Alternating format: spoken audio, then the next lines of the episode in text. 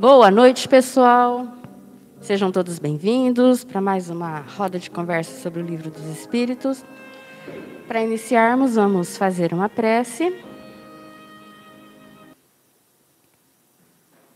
E damos continuidade no livro.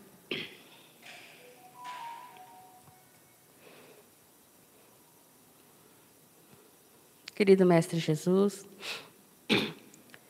mentores amigos, agradecidos estamos por mais essa noite, mais essa oportunidade de aprendizado.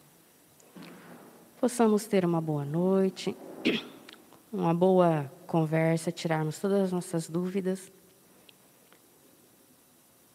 e que saiamos daqui um pouco mais esclarecidos.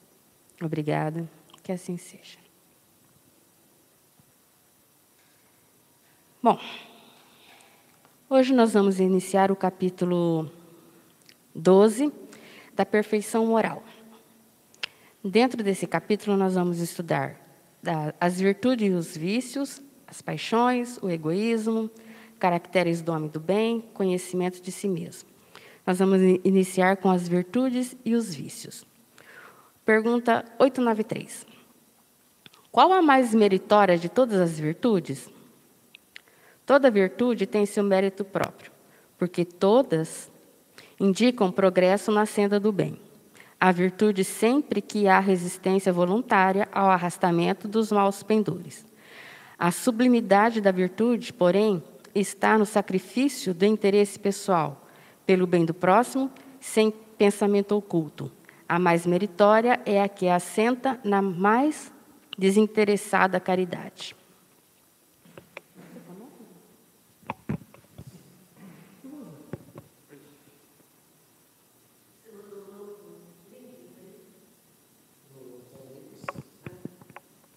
Alô. Bom, é,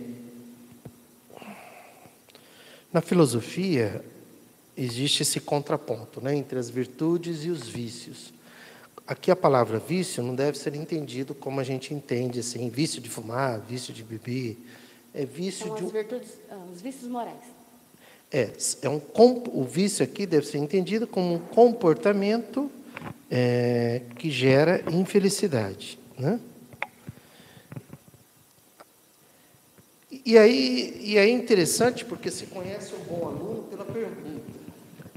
Kardec já vai direto no ponto. Quero saber o seguinte: qual que é a melhor virtude? E aí os espíritos respondem, né? Toda virtude tem seu mérito, tudo. Agora, a que mais vai ter é, mérito é aquela que você sacrifica o seu interesse pessoal pelo bem comum, pelo bem do próximo, lógico, sem, sem nenhuma intenção. Então, quando a gente é, se propõe a um projeto, se propõe a um propósito, se propõe a, um, a uma missão, se propõe a algo que inclusive sacrifica o prazer, sacrifica o descanso, sacrifica até o ganho pessoal, tudo, tudo que corresponde a isso é o que os espíritos dizem. Aí a mérito é seria a mais meritória de todas as, as virtudes, porque exemplo, se uma pessoa faz uma coisa só quando ela tem tempo é uma coisa. Agora, é, para, para o bem comum, né? para, para o próximo. Mas se ela faz uma coisa, mesmo sem ter tempo, e às vezes se sacrifica por aquilo, nesse caso, para essa pessoa, teve muito mais mérito. Né? E aí é interessante que não é a virtude em si, mas é o quanto que é sofrido aquilo, o quanto que é sacrifício é, o quanto que é um sacrifício para mim evitar aquilo. Né? O esforço que eu vou ter que empregar. Porque aí a gente vai no, no óbolo da viúva, né? na parábola do óvulo, do óbolo da viúva, que é o mesmo raciocínio. Não é simplesmente dar a esmola, é dar daquilo que lhe faz falta. Aqui é você sacrificar aquilo que você gostaria de fazer, aquilo que te daria um prazer entre aspas. Porque é nesse esforço que eu vou desenvolver, é abrir mão daquilo que aparentemente te dá prazer. Não é isso? Esse é o sacrifício. É, isso. Não é nesse sentido? É que sai do, se sai do conforto, gera desconforto. É, porque se é uma virtude, é algo bom. Mas muitas vezes, como a gente está falando de sacrifício, é algo que eu tenho que fazer, que eu, que eu vou deixar de fazer, mas que eu gosto de fazer. É, essa palavra sacrifício. é, Ah, tá, ele não falou disso, né? Você que está falando, né? Não, ele fala. Está no sacrifício do interesse pessoal.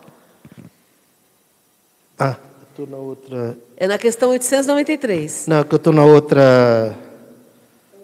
Ah, outra edição, outra, outra tradução. Onde é que ele coloca? Ah, sim, sim. Não, ele falou aqui, isso, sacrifício de interesse pessoal. A palavra sacrifício é uma palavra hoje muito assim.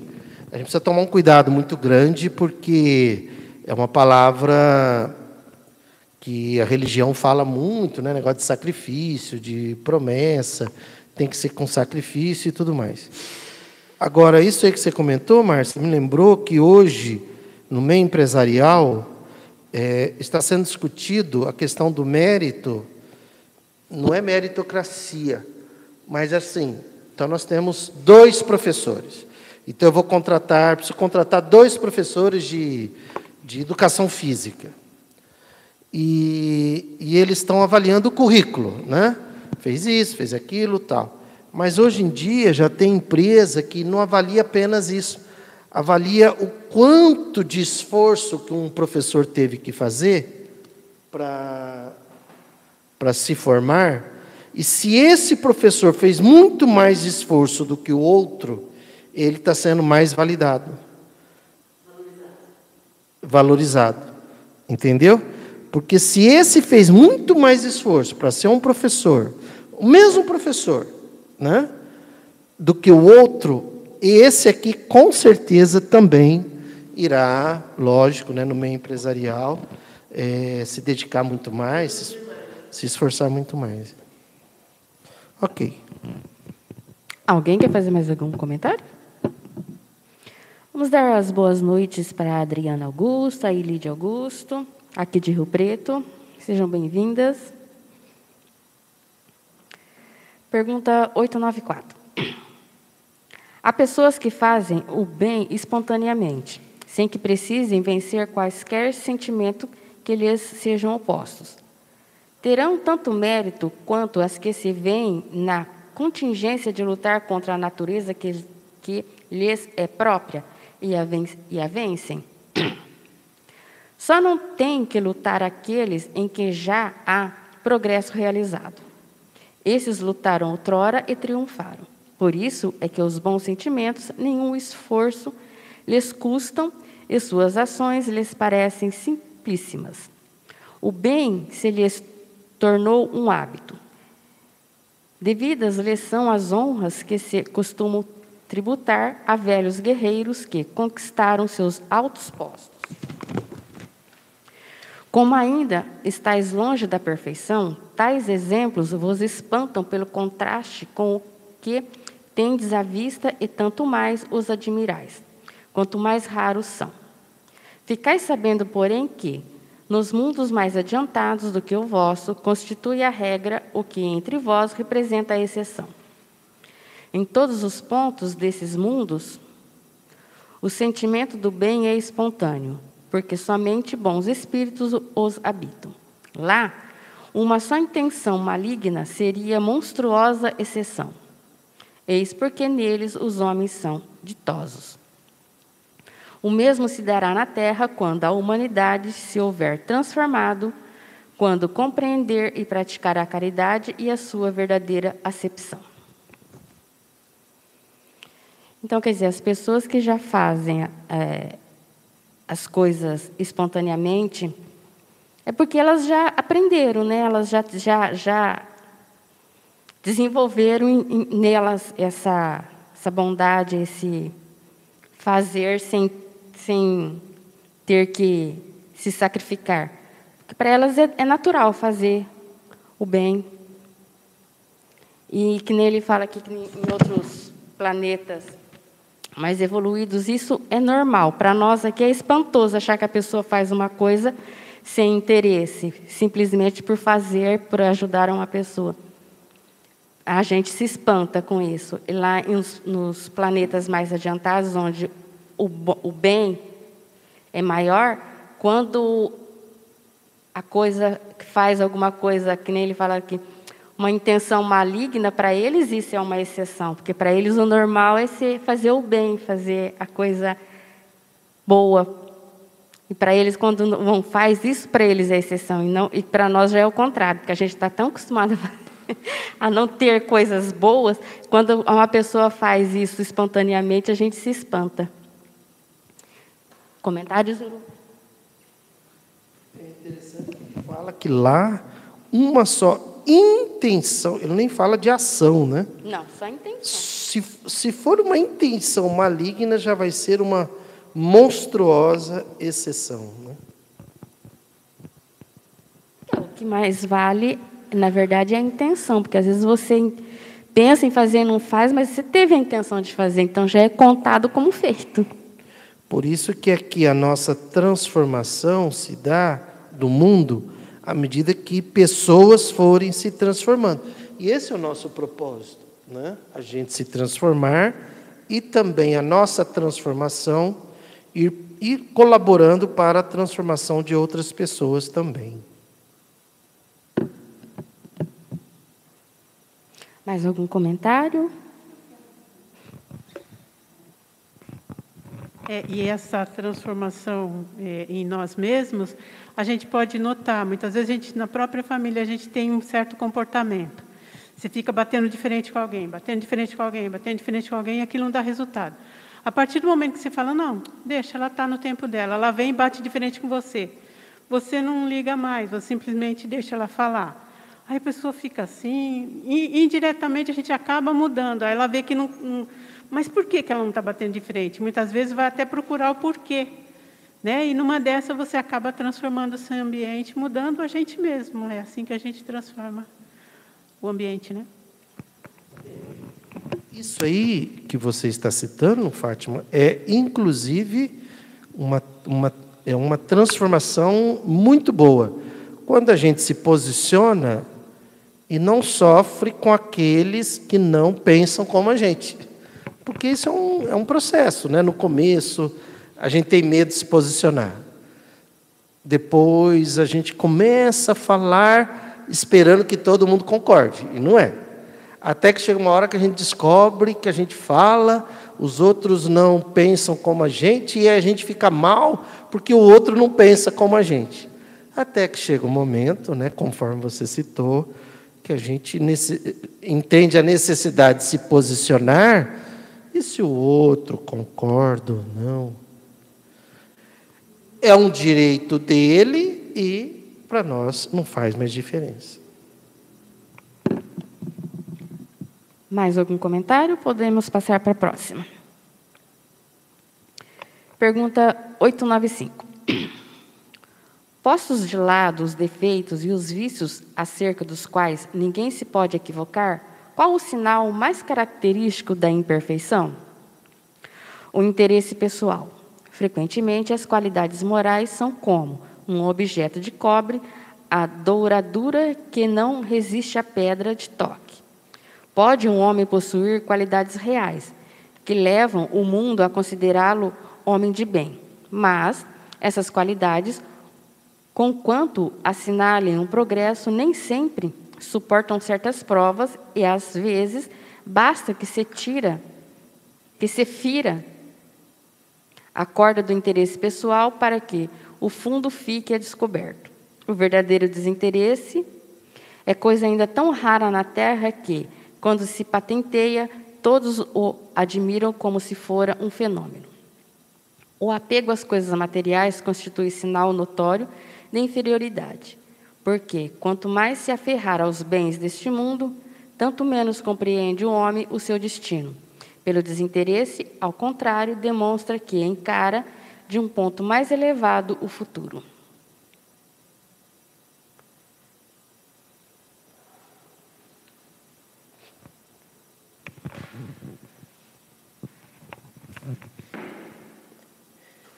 Então é interessante essa questão que ele coloca, porque é fácil a gente analisar se a nossa atitude está sendo uma atitude boa para a gente ou não.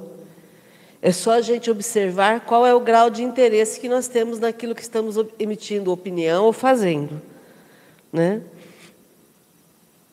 E aí, quanto mais interesse pessoal, mais imperfeição.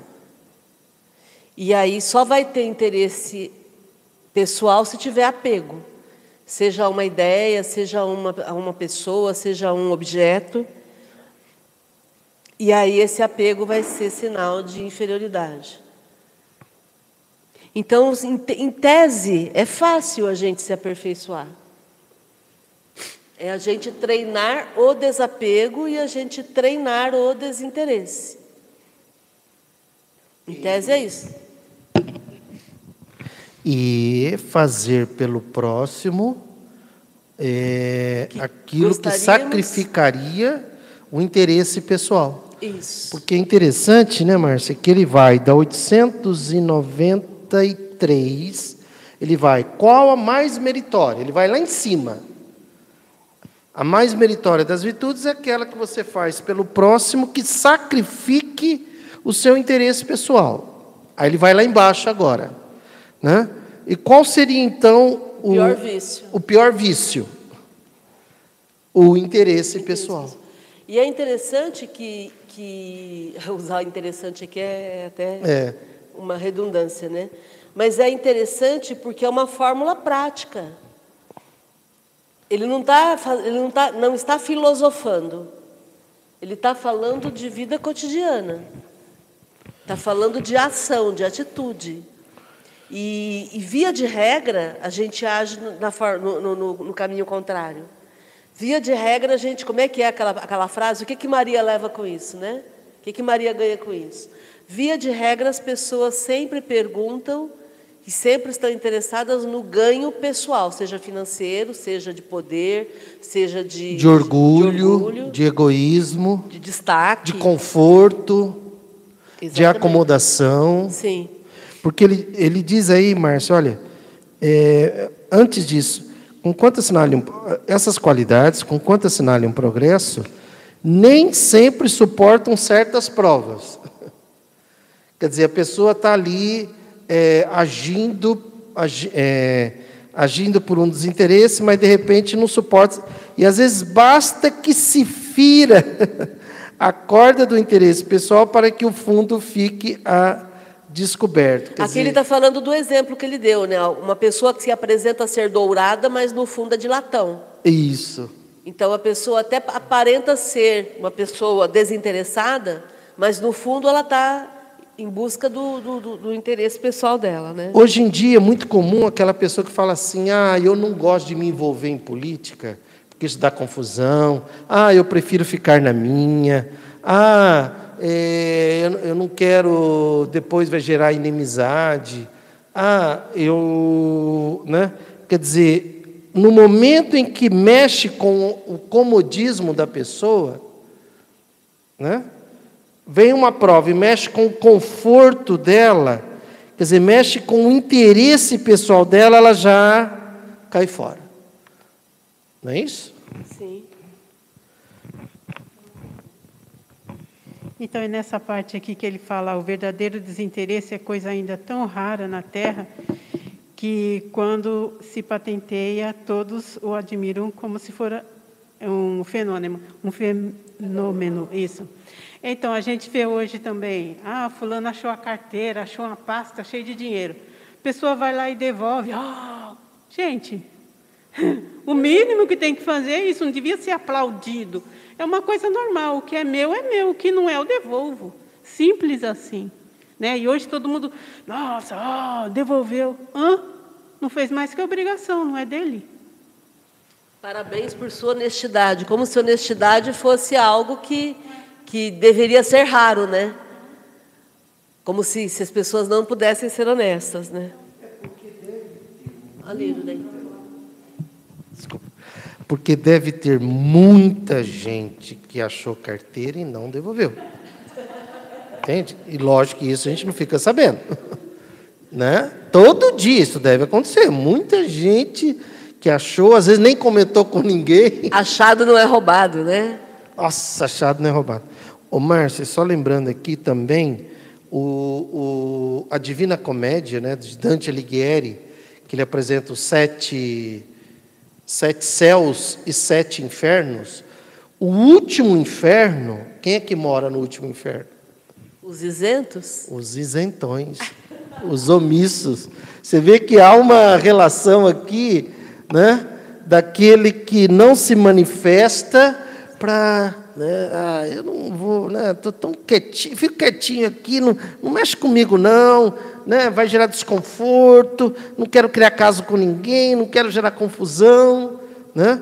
Por quê? Porque no momento que a pessoa começa a se manifestar, ela recebe uma pedradinha, uma pedradinha, não uma pedradona, ela já se retrai e mostra que era cobre, né? não era ouro. Era latão. Hã? Era latão, não era, era latão, ouro. né? Não era ouro. Né? Eu quero provocar mais ainda essa discussão, que é o fato de muitas pessoas parecerem desinteressadas. Então não basta parecer desinteressado, tem que ser desinteressado, porque é, aí eu não vou falar só do meio espírita, vou falar da, do meio humano, né? O homem de bem né, o, o aparentemente homem de bem, né, aquela pessoa que aparentemente é boa, o aparentemente ser humano bom, né?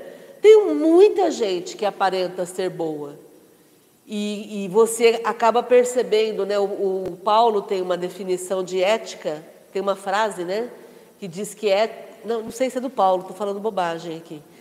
Não, é ética é aquilo que você faz quando ninguém está te observando, né?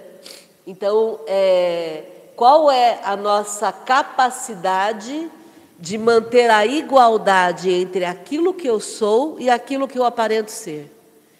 Então, é aí que está o, o, o, a senha para esse progresso, para esse almejado progresso, porque é quando eu sou autêntica quando eu consigo ser autêntica.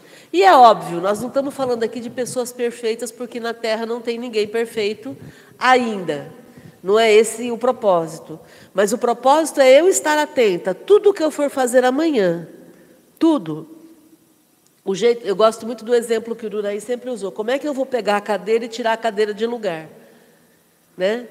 Então, como é que eu vou fazer esse movimento aqui? Né? E colocar a cadeira no outro lugar? Então, tudo aquilo que eu for fazer, eu vou fazer com desinteresse ou eu vou colocar a cadeira com cuidado só porque vocês estão olhando? E quando vocês não estão aqui, eu chuto a cadeira. Então, é esse o nosso desafio, né? essa autenticidade entre aquilo que eu sou e aquilo que eu aparento. Mais algum comentário? Aí eu de novo. Né, então, que é tão, é tão engraçado isso que a gente estuda e fica na cabeça da gente, né? Um exemplozinho bobo, mas é, no, no, na minha geladeira tinha lá dois chocolates, os, os de uma caixa de chocolate. Um era um chocolate grande e o outro era um chocolate pequeno. É, para mim e para o meu marido, né? Aí a gente sempre vai pegando tal e só tinha dois. Aí tinha um chocolate maior e um chocolate menor. Aí eu fui direto pegar o maior. Eu falei, e se fosse eu? Será que... Aí eu deixei o maior para ele. Ele veio ainda dividiu comigo ainda. Que lindo.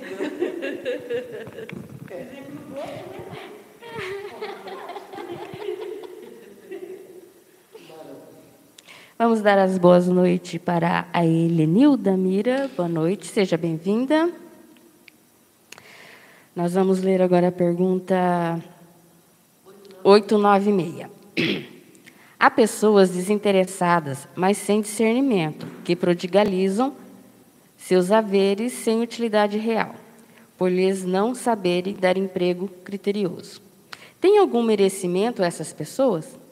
Tem o do desinteresse, porém não o do bem que poderiam fazer. O desinteresse é uma virtude, mas a prodigalidade irrefletida constitui sempre pelo menos falta de juízo. A riqueza, assim como não é dada a uns para ser ferrolhada num cofre forte, também não o é a outros para ser dispersada ao vento. Representa um depósito de que uns e outros terão de prestar contas, porque terão de responder por todo o bem que podiam fazer e não fizeram, por todas as lágrimas que poderiam ter estancado com o dinheiro que deram aos que dele não precisavam.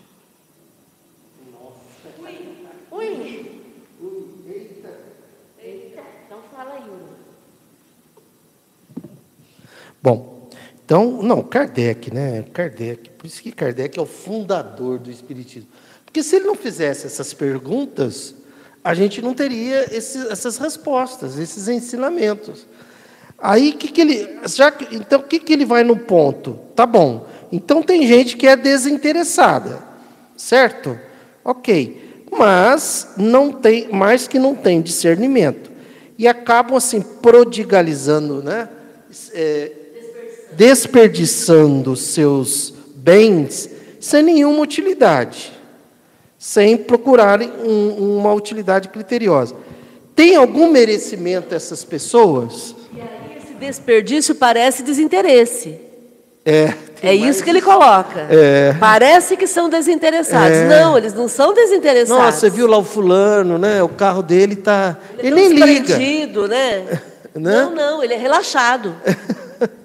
Não, aí ele fala: tem, tem mérito? Tem. Tem o do desinteresse. Mas não o do bem que poderia fazer.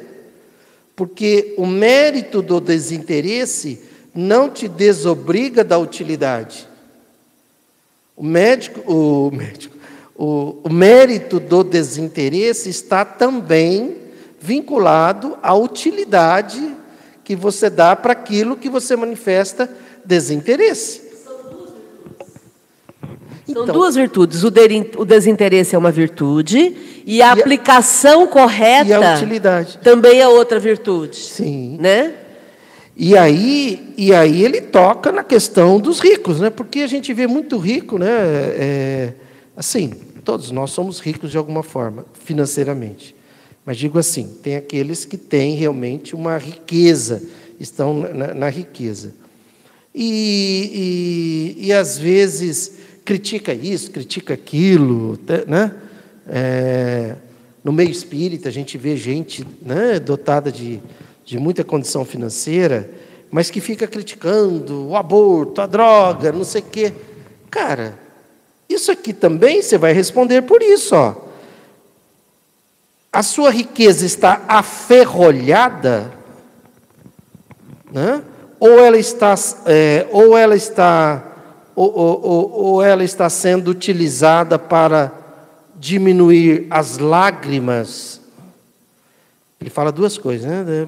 Ou, ou ela está sendo utilizada para realizar o bem que podia fazer e não fez, pelas lágrimas que podia ter estancado com o dinheiro que deram aos que dele não precisavam. Quer dizer, geralmente, às vezes, o dinheiro é usado por essas pessoas muito mais para aparecer, para gerar um status, do que dar, às vezes mesmo. Olha o padre Júlio Lancelotti. É incrível, os bilionários brasileiros não se manifestam.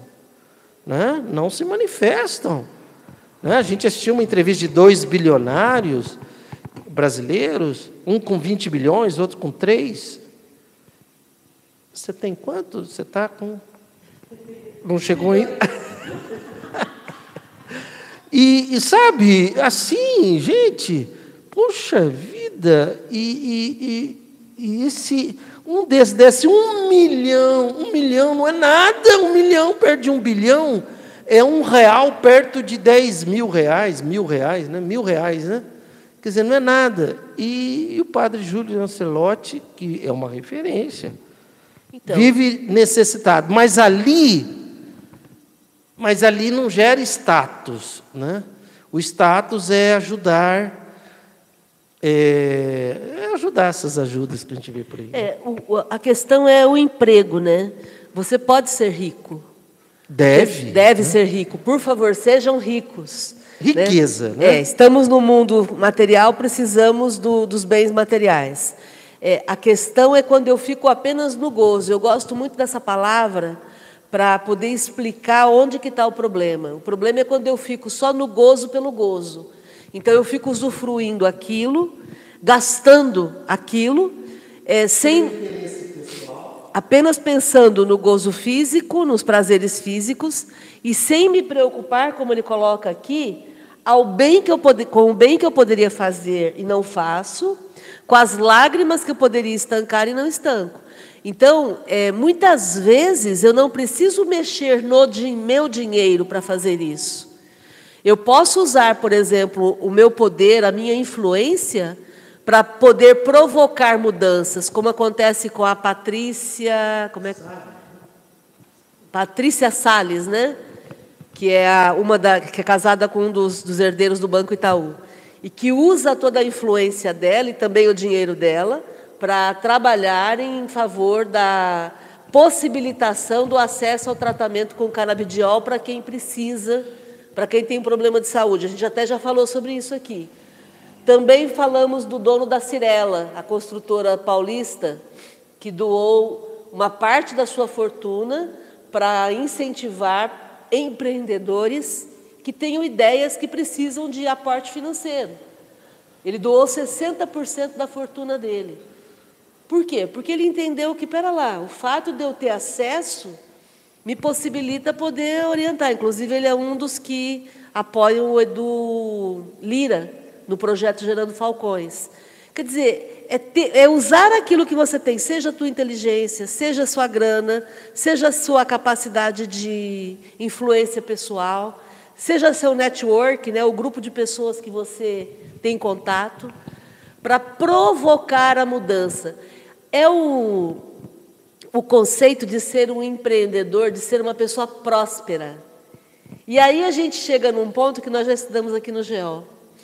Quem é próspero sempre tem acesso à riqueza.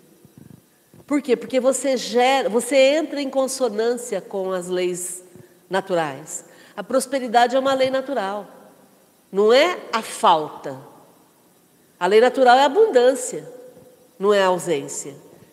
Então, quando eu as pessoas fazem o, o mecanismo contrário, elas ficam com medo de perder. Elas entram em consonância com a lei da fartura, da, da com a lei da, da escassez, da escassez em, lei, em vez da lei da, da lei da fartura. Aí elas saem do, do projeto divino, né? E aí, em cima desse raciocínio, né, tem esse aí da. Como é que chama? É, Cirela? Cirela. Não assim, no meu entendimento. Tá? Tô, tô, eu estou querendo esmiuçar isso aqui porque é tão rico. E para nós, para a gente ganhar existência, cara. Eu quero ganhar existência. Eu não quero terminar a existência sabendo o livro dos Espíritos. Eu quero terminar a existência praticando. Porque saber não vai mudar nada. Eu quero, quero terminar praticando. Aí você tem, então, o da Cirela, a Patrícia e o padre Júlio Lancelotti. O da Cirela doou material, patrimônio, que é já é um já é um sinal de desinteresse. Por quê? Porque o outro lugar dele, às vezes, muitos lugares dele não fez o que ele fez. Então ele já alavancou muita coisa. A Patrícia foi mais além. A Patrícia está se expondo, ela é criticada, ela é amaldiçoada, ela é chamada de maconheira, de, de ter conluio com traficante e tudo mais. E ela, e ela, você viu, ela estuda, criou uma, uma, uma instituto, uma fundação lá, né? Não, é, isso, é alguma coisa assim, 360 graus, isso. Agora, o padre Lancelotti não tem o dinheiro e, se expõe fisicamente. E se expõe, além de se expor ideologicamente, se expõe inclusive fisicamente. Já pensou? Esse cara, é, ele está ele tá fazendo tudo. Né? Legal. Alguém quer falar mais alguma coisa? Fazer mais algum comentário? No YouTube, alguém, alguma dúvida, alguma pergunta? Fiquem à vontade. Pergunta 897.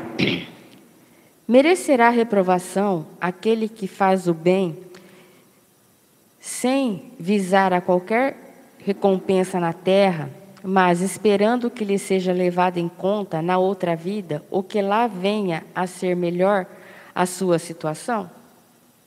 Essa preocupação lhe prejudicará o progresso? O bem deve ser feito caritativamente, isso é, com desinteresse. Ou seja, eu vou fazer o bem aqui hoje, pensando que na próxima encarnação eu vou estar melhor que aqui, aí já não estou fazendo o bem por fazer o bem, então já tem interesse. Aí já não é tão bom. Não é tão bom, não, não é bom. É com interesse. É com interesse. A. Contudo, todos alimentam o desejo muito natural de progredir para forrar-se a penosa condição desta vida. Os próprios espíritos nos ensinam a praticar o bem com esse objetivo. Será então um mal pensarmos que, praticando o bem, podemos esperar coisa melhor do que temos na terra? Não, certamente. Mas aquele que faz o bem, sem ideia preconcebida, pelo só prazer de ser agradável a Deus e ao seu próximo que sofre, já se acha num certo grau de progresso, que lhe permitirá alcançar a felicidade muito mais depressa do que seu irmão que, mais positivo, o faz. Mais positivo, faz o bem por cálculo e não impelido pelo ardor natural do seu coração. Aqui ele fala novamente, né? Você fazer o bem por fazer o bem sem interesse é grandioso. Agora, você fazer o bem interessado em que você fazendo o bem você vai ter um, um, um acréscimo no seu, na sua próxima vida, você não está fazendo o bem. E, e é interessante isso, porque é óbvio que eu quero melhorar. Se eu quero melhorar, é óbvio que eu faço planos para a próxima encarnação para continuar lúcida, para continuar meu esforço, sendo uma pessoa melhor. Então, é natural que a gente queira melhorar na próxima encarnação, Sim. mas não de forma calculada, porque na forma calculada há interesse. E parece que é muito tênue nessa separação entre uma coisa e outra, porque na verdade o que vai definir isso é o que eu sinto.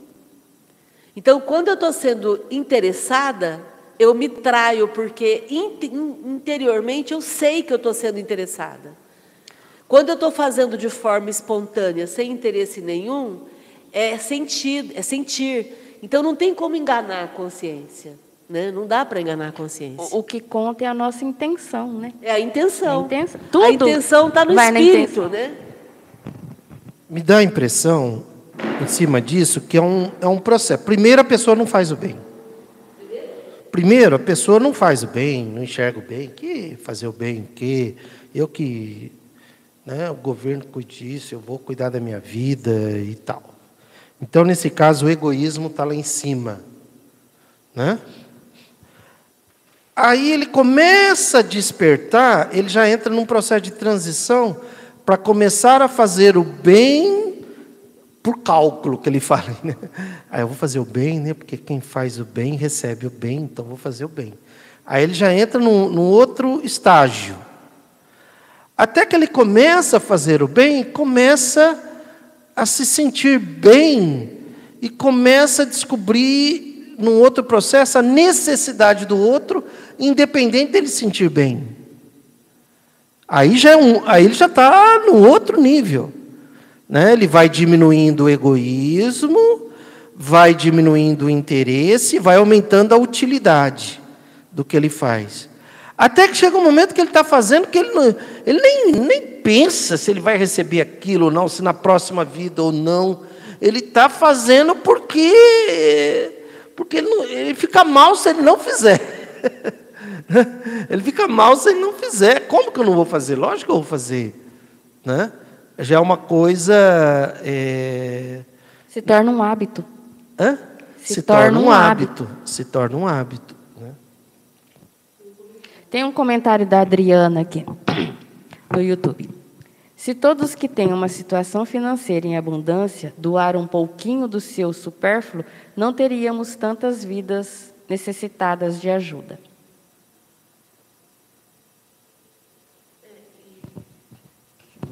E aí não precisa nem ser é, pessoa em situação financeira em abundância. É, se toda pessoa fosse mais solidária, a gente teria uma, uma mudança. Porque o Emmanuel tem uma frase que eu acho muito legal. Se cada um cuidasse de si e se transformasse, em questão de instantes o mundo seria outro.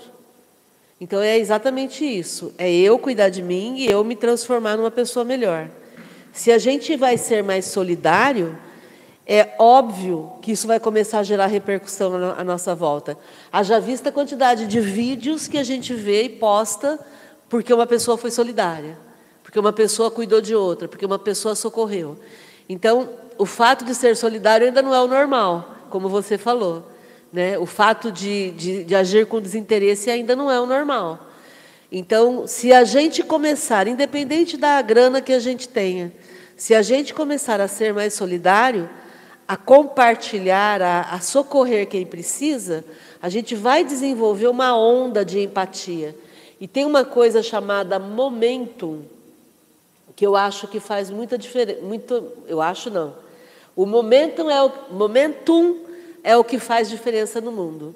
O momentum na física é quando você tem, numa situação, muita coisa acontecendo no mesmo sentido.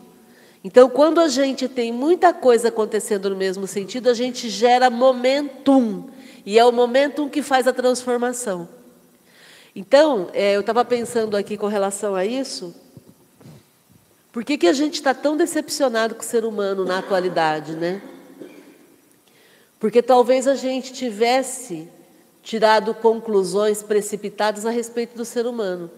Talvez a gente achou que a gente já estava muito bem na fita Talvez a gente achou que a população da Terra, a população de Rio Preto, a população do Geol, né, a população da minha casa, então talvez a gente achou que a gente já já estava muito bem, né? E agora nós estamos tendo um choque de realidade, onde somos postos à prova todos os dias e começamos a perceber que ainda precisamos melhorar, né? E a naturalidade com que os espíritos falam sobre essa questão do desinteresse, porque aqui a gente está levando muito para o lado financeiro, mas eu quero levar mais para o lado moral.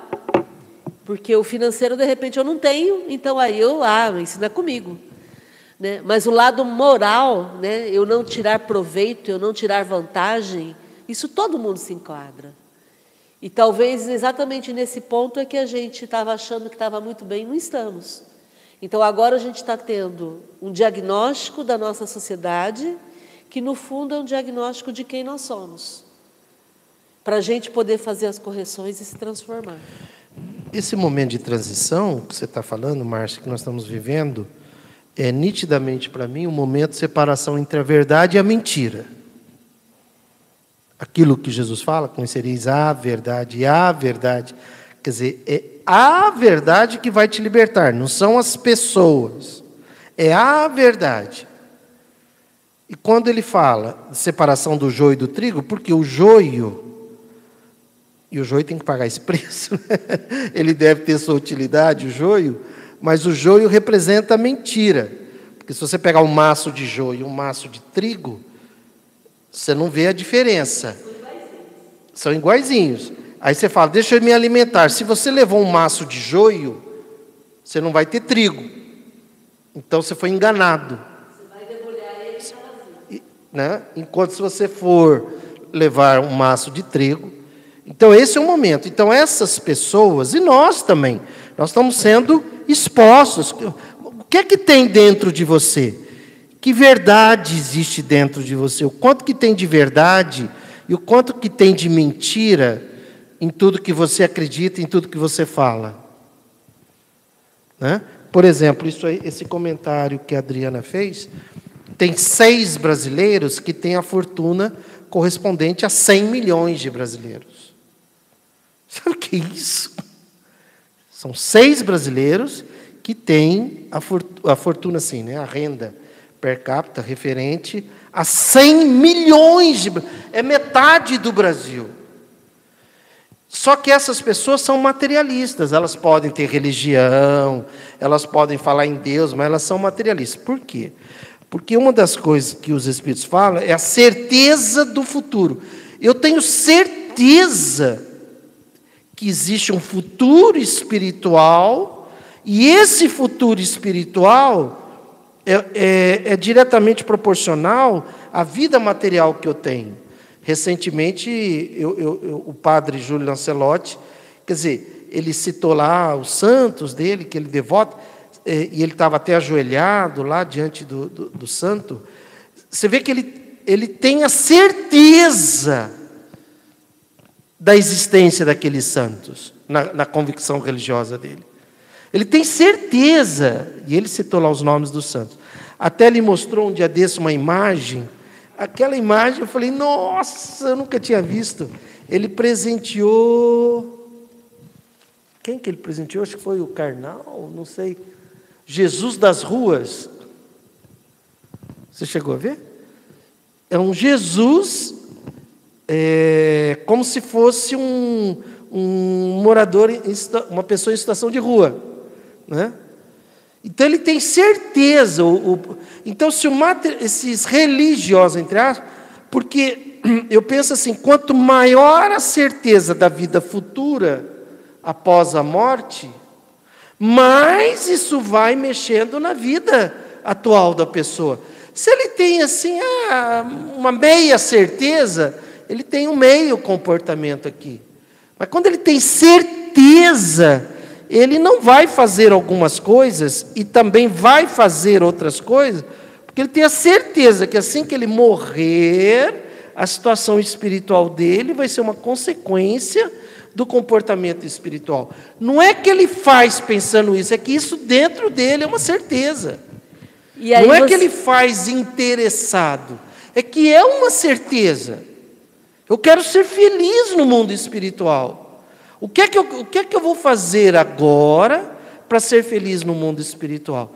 E aí, quando eu vejo lá da Condessa Paula, que eu sempre cito ela, quer dizer, ela faz parte de um grupo de espíritos felizes que estão é, é, influenciando o destino do planeta.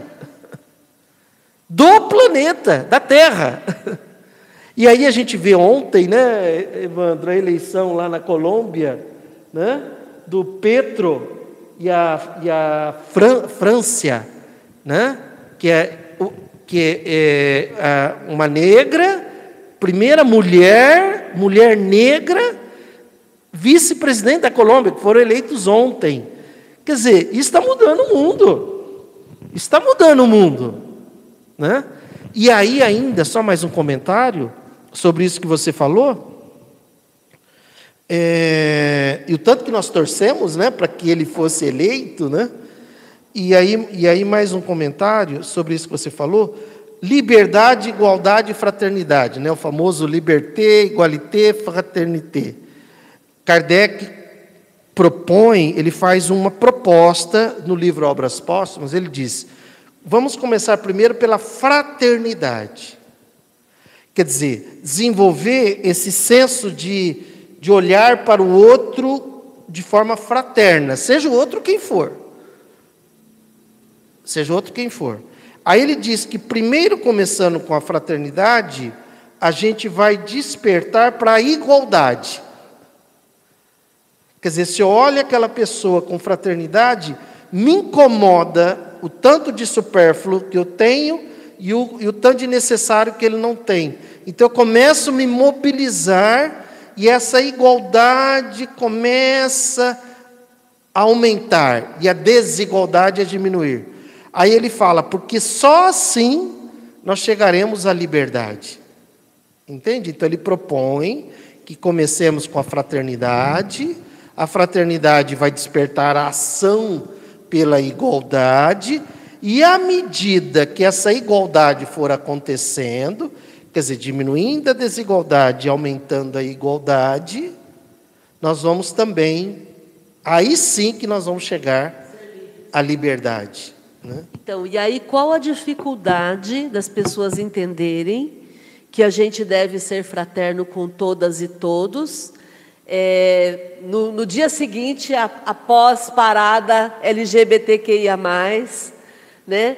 É, qual o problema de entender o outro como o outro é? Né? Porque aí vai entrar na, na questão do, do apego às ideias. Não, é porque eu sou preconceituosa e eu não aceito. E ontem eu ouvi uma fala de uma cantora preta, que eu, eu, eu infelizmente não guardei o nome dela. É, e ela, eu nunca tinha ouvido essa fala desse jeito. Ela falou assim: quem inventou o racismo os foram os brancos. Racismo não tem nada a ver com a gente preta. Isso não é assunto nosso. Os brancos que inventaram o racismo, eles que se resolvam. Isso não é assunto nosso. Nós, nós pretos estávamos lá vivendo a nossa vida. E foram os brancos que chegaram e nos classificaram e criaram o racismo. Racismo não é invenção do, do preto, é invenção do branco. E eu falei, gente, é isso, é esse entendimento, essa simplicidade de entendimento, para que a gente perceba que não, não, é difícil eu entender o que, que é certo e o que, que é errado, porque aí é uma questão de sentimento. E aí é o que você falou, Márcia, é orgulho. Orgulho, né? É igual uma pessoa que conversando tal, ele falou assim: "Ah, esse negócio de socialismo e o aborto". Eu falei: "Cara, pessoas morrendo de fome não te incomoda, cara? Entende? Pessoas morrendo de fome não te incomoda? Não, porque ele, o argumento desse, dele é isso. É, vocês são a favor do aborto. Vocês são a favor das drogas. Fala, cara, gente morrendo de fome não te incomoda? O aborto não é uma questão minha, o aborto é questão da mulher. Quem decide isso, essa é uma discussão machista, inclusive. Né? Quem chega assim, geralmente é um machista. Porque o que, que você tem a ver com isso, cara? Quem decide se aborta ou não é a mulher. Não tem nada a ver com isso. Você é contra o aborto? Ah, eu sou contra o aborto. A pessoa falou, né? Aí eu falei assim: e se a sua filha fosse estuprada? Ah, mas aí. É, então, você não é contra o aborto. Você tem exceções. E se, e se, e se a sua filha tiver com risco de, de vida, risco de morte, grávida? E aí, se, você acha melhor abortar? É, mas então, então você não é contra o aborto. Já tem duas exceções. E se a sua, seu filho for, se a filha, se os, né, for anencéfalo. É, aí, né, também. Então, e outra coisa, tem gente que é estuprada, e nós conhecemos, e não abortaram. Teve gente que teve filho anencéfalo, que nós conhecemos, nós participamos, né, Márcia, de acompanhamento psicológico, e não abortaram. Então a tua mentalidade é pior ainda do que as pessoas. Então é um orgulho é uma ignorância, é uma estupidez, né? E, e é o machismo, e é o machismo com base nisso tudo, né? Quer dizer que a fome não te incomoda, cara? E é interessante que tem... ninguém abortando, pronto, né? Fome está resolvida, pobreza está resolvida, isso aqui. Não, e, e é interessante que eu posso ser machista sendo mulher, né? Eu posso ter uma atitude machista mesmo sendo mulher. Então, é, é é exatamente esse o ponto. A Elídia tem um comentário aqui que ela disse que ela achou fantástico a eleição da Colômbia. Nossa, mas que que é isso? Minha sogra, olha como é que ela está politizada. Mas olha, a senhora é maravilhosa. Que que é isso? Parabéns, parabéns, parabéns, parabéns. pensando no bem comum, na justiça social. Continuando a pergunta aqui, item B. Não haverá aqui uma distinção a estabelecer-se entre o bem que podemos fazer ao nosso próximo e o cuidado que pomos em corrigir-nos dos nossos defeitos?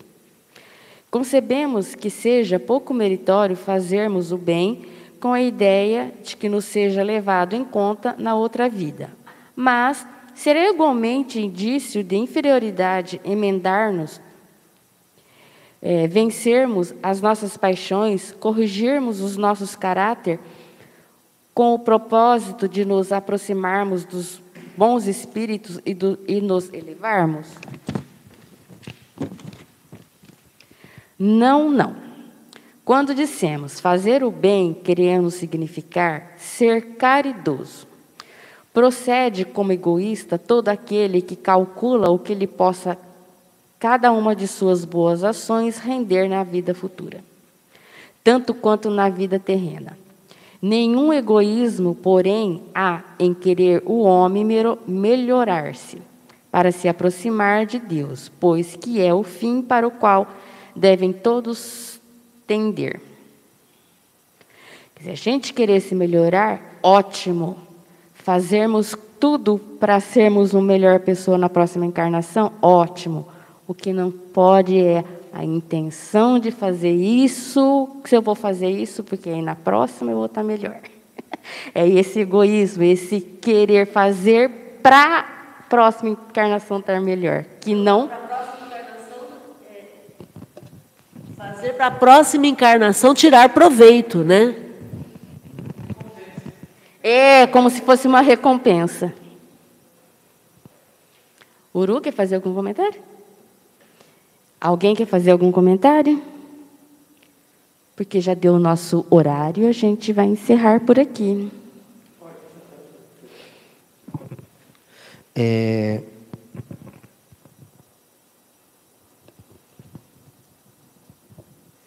que ele tá, é, o que, que você comentou, Márcia?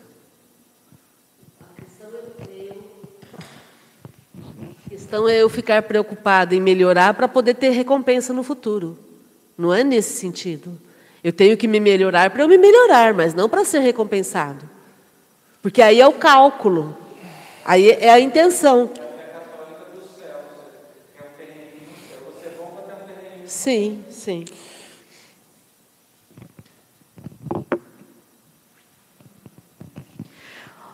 Bom, gente, então por hoje é só. Semana que vem a gente volta nesse assunto. Queria agradecer a participação de todos, o pessoal do YouTube, o pessoal que está aqui, a Márcia, a Uru, a Fátima, o Evandro, que está escondidinho, mas ele está aqui participando. é, o pessoal, lembre-se de se inscrever no canal, assinar. É, Dá, ativar o sininho para ser lembrado da hora que a gente começa. Dar o like. Quantos que a gente já está? É, nós já estamos com 251 inscritos. Tá, já tem. Agora, a próxima meta serão, então, será então 300 inscritos. É isso aí, pessoal. É, compartilhe a nossa, nossa live com outras pessoas. Peçam para elas se inscreverem também. Agora a gente vai fazer o um encerramento. Eu gostaria de pedir alguém gostaria de fazer a prece?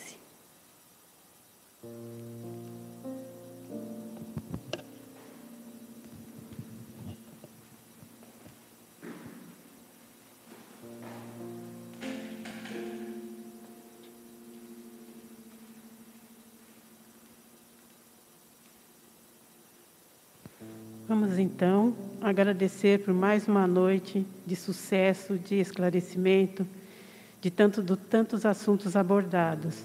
Agradecemos aos espíritos benfeitores que sempre nos dão o seu respaldo.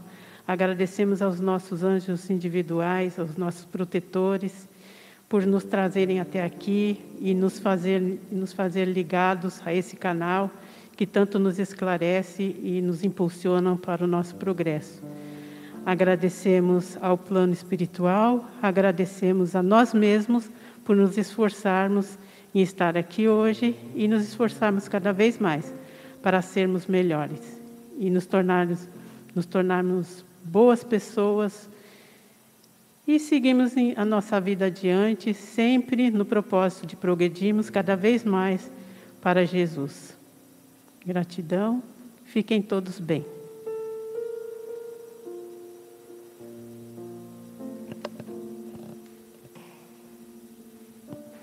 Agora o nosso abraço de felicidade.